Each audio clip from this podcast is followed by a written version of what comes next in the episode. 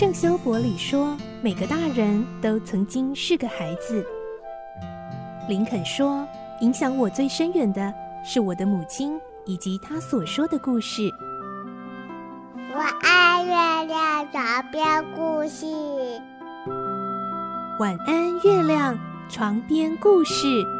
小青姐姐邀请每一位大孩子、小孩子一起听故事，不管多忙，也要和你一起听故事。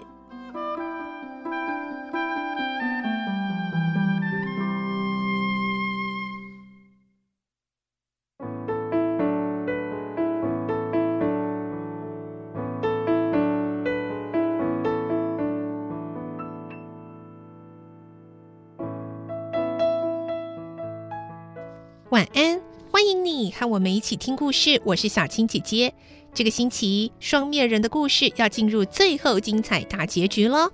我们的内容取材自东方出版社《亚森罗平传奇》系列之《双面人》同名书籍。今天是二十一集，我们会听到神秘的男子路尼冒险跟检察官举报了克里夫集团的真相，但是一出门就马上被挟持。他被带回集团内部进行严刑拷问。来听今天的故事：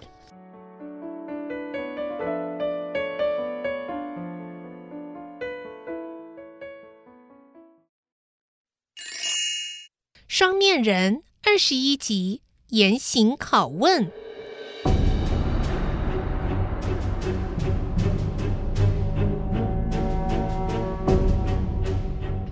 这时候，底下的一个人突然开口说：“喂，路尼，你为什么不说话呢？”罗平不知道路尼是谁，但是却松了一口气，至少他知道底下的人不是塞帕斯丁了。那个男人转身对鲁贝特说：“真可惜，你没听到这家伙向检察官说了些什么。”鲁贝特说：“嗯，不过他确实泄露了我们的秘密。”他有没有说出我们明晚要在老地方开会呢？这我就不知道了。现在我们来让他亲口说出来吧。哼哼，鲁贝特发出冷冷的笑声，用鞋尖踢了踢躺在地上的人。哼，你最好乖乖的把一切招出来，否则可有你受的。快说，你领了多少奖金？路尼回答。我 我我不懂你说的呃奖金是什么啊？是什么意思？嘿，少装蒜了！刚刚你明明说要把一百万发廊的奖金分给我们。躺在地上的路尼再也说不出话来。快说，你为什么要去找检察官？路尼垂下了头，还是一句话也不说。好吧，既然你这么不合作。我可要给你点颜色瞧瞧了。其中一个男人边说边晃了晃手中的油灯。要从哪里开始呢？啊，从脚开始好啦。听到这句话，露尼的脸色骤然转白，口中发出悲鸣。他扭动着身躯，挣扎着，马上又被压回地面。鲁贝特冷冷的下了命令。把这家伙的鞋子脱掉！其他的三个人立刻一拥而上，把露妮的鞋子、袜子都脱了下来。啊，压紧一点啊，压紧一点！提着油灯的人这么说，而且开始用油灯的火焰去烤露妮的脚底。刹那间，露妮像一头发了疯的野兽般狂叫，挣扎着想抽回脚，可是越挣扎就越是被紧紧的压住。路尼痛苦的哀嚎着，额头上冒出了豆大的汗珠。不一会儿，他的脸色苍白，汗湿全身，呈现半昏迷的状态。快点扎吧，你这个狡猾的家伙！罗平焦急的在心里喊叫：“哎呦，要忍耐呀！你绝对不能说出来啊！”只要你稍微透露了你提供给检察官的情报，他们一定会分散到各处藏匿起来，就不会露面了。鲁贝特不耐烦的怒骂着：“还不快说！难道你的皮真的那么厚吗？”他一边用皮鞋的鞋尖去贴露尼的头，看见露尼那张因为过度痛苦而扭曲的脸，罗平不忍心再继续看下去。他闭上眼，在心中呐喊：“哎呀，鼓起勇气，振作一点呐，露妮，绝对不能说啊！露妮，你一定要坚持到底啊！”但是鲁贝特他们并没有停止动作，露妮也不断的喊叫：“哦哦、快住手吧！”嗯嗯，那么你快告诉我们，你到底说了些什么啊？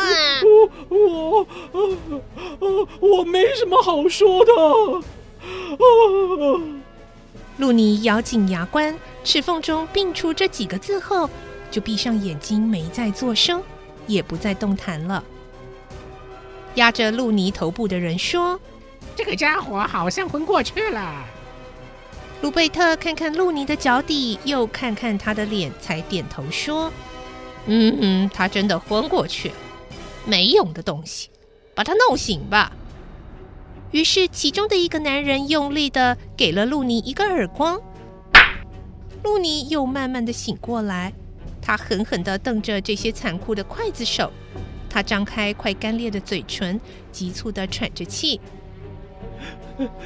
怎么样？你招不招啊？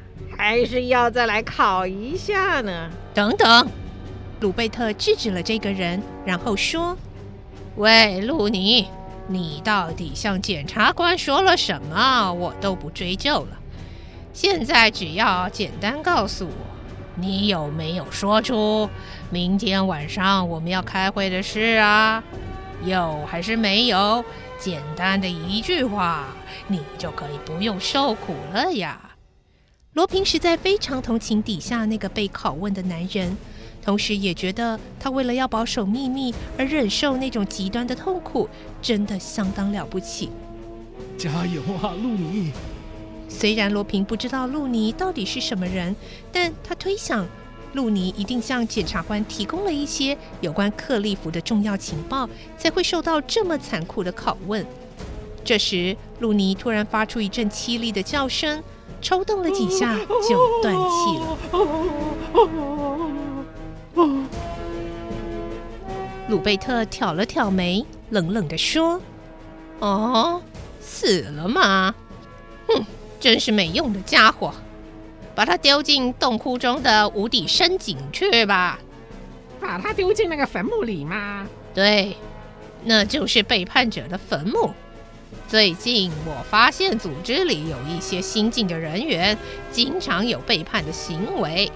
那个塞帕斯丁也一样。”我看他迟早也会遭到和这个家伙相同的命运，被扔进那个无底深井去的。于是四个人拖着露妮的尸体从仓库中走了出去。罗平这才从梯子爬下来，躲在黑暗的角落里静静地观察。提着油灯的人走在最前面，罗平也溜出了仓库，在后面悄悄地跟踪。他发现仓库后面高高的耸立着一座红土悬崖，在崖壁上有一扇牢固的大门，在微弱的光线下只能看见这些了。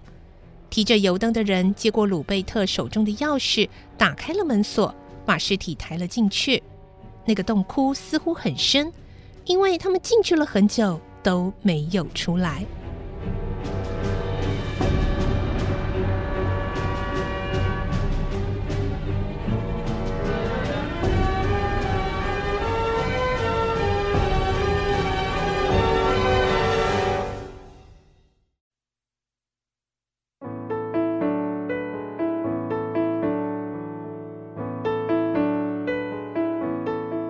今天的故事就先听到这里了，明天再继续来听双面人的故事。我是小青姐姐，祝你有个好梦，晚安，拜拜。小朋友要睡觉了，晚安